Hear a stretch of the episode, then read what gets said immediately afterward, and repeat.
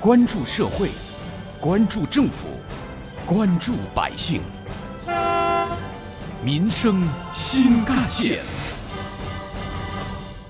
九月二十六号到二十八号，二零二一年世界互联网大会乌镇峰会在浙江乌镇召开。从农业科技到工业大数据，从文学作品创作到文创产品开发，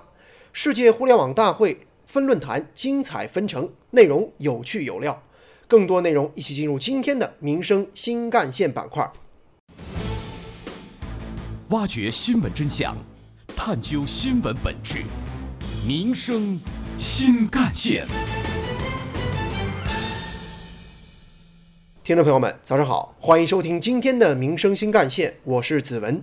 二零二一年世界互联网大会期间，由乌镇镇人民政府、浙江道济农业科技发展有限公司主办的世界互联网大会乌镇峰会农业高质量发展咖会论坛在乌镇隆重举行。作为本次世界互联网大会的重要组成部分，本次论坛以农业高质量发展为主题。原浙江省政协副主席徐宏道。中国工程院院士赵春江、桐乡市人民政府副市长徐刚等领导和嘉宾出席本次论坛。发布会上，桐乡市副市长徐刚致辞，并且简要介绍了桐乡市高品质农业发展现状以及在“十四五”期间的农业高质量发展规划，并表示，桐乡将坚持以数字化农业改革为牵引，以科技强农、机械强农，加快现代农业增效、农民增收。为争当农业高质量发展、建设共同富裕示范区排头兵奠定坚实基础。实践证明，要实现产品质量好、生态效益佳、生产效率高的农业高质量发展，离不开人才集聚与科技创新。现阶段，我们在种业研发与保护、农业科技创新与应用、产业平台培育与建设等方面，还有较大进步与合作的空间。希望通过本次的农业高质量发展咖会，能进一步加强区域人才的交流与合作，助推区域农业高质量发展。论坛上，浙江道济农业科技发展有限公司 CEO 吕平发言表示，他们在科技创新方面已经取得了重大突破。呃，因为现在的呃人民生活水平也很好，嗯，大家的选嗯果蔬的选择余地很大。嗯，但是像比如说像番茄的红果，那百分之七十的种子都是国外进口的，我们没有话语权。但在我们的科学家的不断的努力下，我们的嘉红一百这个品种。呃，应该在呃耐储运、抗病虫、耐低温，特别是风味和甜度上面，已经全面的可以说跟外国企业的品种进行 PK，甚至超过他们。我相信在不远的将来，在富数字赋能下面，大量的优质的中国的品牌、中国的中国的好的品种会走上我们的餐桌，成为我们自己的骄傲。吕平告诉记者。在种苗培育方面，他们计划在浙江、安徽、山东、宁夏等地区打造更多的新品种推广基地。在我们看来，现在这些技术应该都有、都成熟，怎么能让它能够在优选种源的情况下，成系统的开启，变成它的这种种植模式、种植流程，加上这种嗯新技术的融入、新装备的融入，形成更加高效、更加环保、更加啊绿色，这就是我们发展的方向。与会的行业领军专家及参会企业共同发起成立了未来乡村产业联盟，携手共建农业高质量发展共同体，为实施质量新农战略、加快推进农业转型升级、加快推进农业农村现代化添砖加瓦。浙江大学求是特聘教授何勇，就未来的智慧农业怎么搞？呃，从哪些方面开始搞？呃，现在的一些高科技，像互联网、物联网。这个人工智能、大数据、呃区块链，怎么在我们浙江的农业当中发挥作用啊？譬如这个，这要带动农业的整体科学技术水平的提高，呃，智智能装备的应用，所以为我们浙江的农业的腾飞，为浙江农业未来这个发展创造很好的条件基础。记者在乌镇国际互联农业博览园近距离体验了博览园内展示和应用的乌镇智慧农业平台。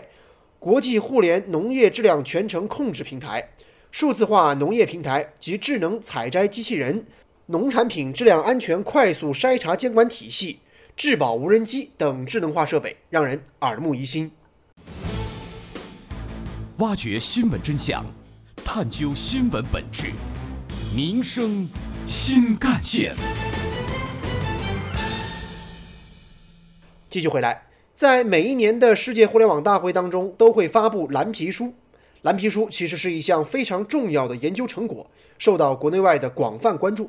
与往年相比，今年的蓝皮书重点阐述了哪些内容，又有哪些特色和创新呢？国家互联网信息办公室副主任赵泽良告诉记者：“就是《世界互联网发展报告（二零二一）》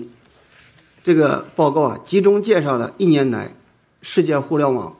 发展的最新动向和总体趋势，系统总结了世界主要国家互联网领域的发展情况和发展亮点，重点展现了全球互联网领域的新技术、新应用、新变化。”科学展望了世界互联网未来发展的趋势方向，重点介绍了一年来我国互联网发展的成果，对各省市区的互联网发展情况进行了评估。今年以来，互联网推动数字经济高质量发展，助力国内国际双循环发展新格局，网络空间法治化全面推进平台经济治理体系逐步。建立健全。针对大家较为关注的目前我国人工智能产业的发展情况，以及本次大会如何体现利用人工智能技术精准赋能的内容，赵泽良也做了简要介绍。近年来啊，随着互联网技术、大数据技术，特别是随着计算能力、通信能力的快速提高，随着感知技术的广泛应用，人工智能的确进入了一个新的阶段。它人工智能呢，它不仅体现在我们的深度学习，比如说我们的语自然语言的处理啊，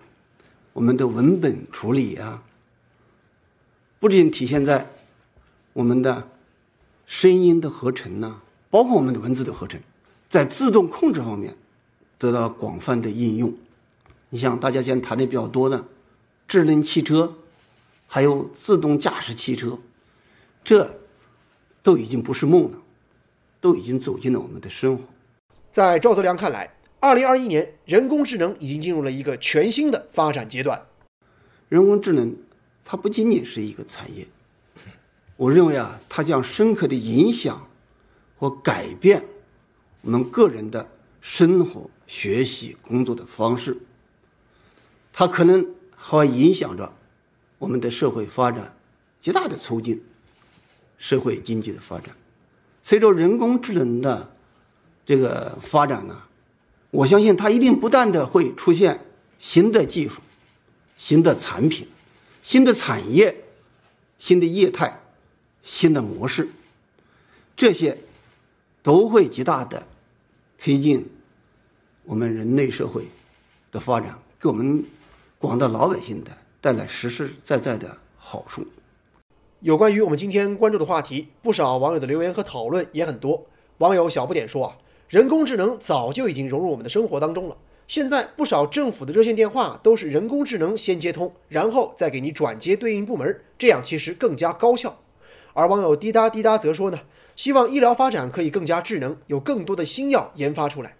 网友转山转水则说：“智慧农业的好处就是真正的好东西，它就不愁卖。”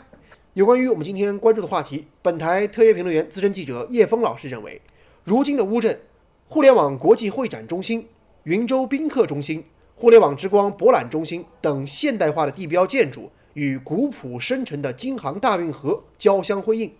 乌镇国际戏剧节。古色古香的乌村焕发更加浓郁的文化魅力。世界互联网大会既是科技的盛宴，也是文化的盛宴。常在这片艺术和科学编织的天地里，我们更能洞悉浙江的发展密码，感知共同富裕的壮阔图景。挖掘新闻真相，探究新闻本质，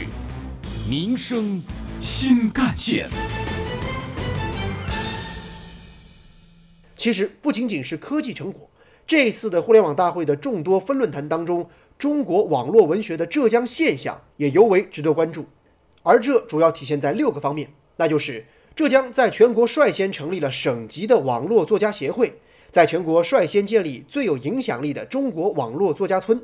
努力构建中国网络文学高地，在全国率先打造人才最集中的网络作家第一方阵，以及一批优秀原创作品成为了国内外热销书和热播剧。